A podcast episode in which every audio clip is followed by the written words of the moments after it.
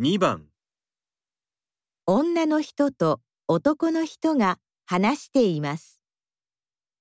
二人は明日何をしますか？ミンクさん、明日の午後、一緒にプールへ泳ぎに行きませんか？すみません。明日は朝、田中さんとテニスをしてからレストランへ行きます。ちょっと疲れますから、プールじゃなくて公園を散歩しませんか？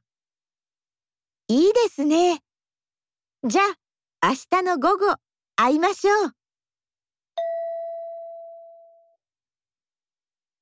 二人は明日何をしますか？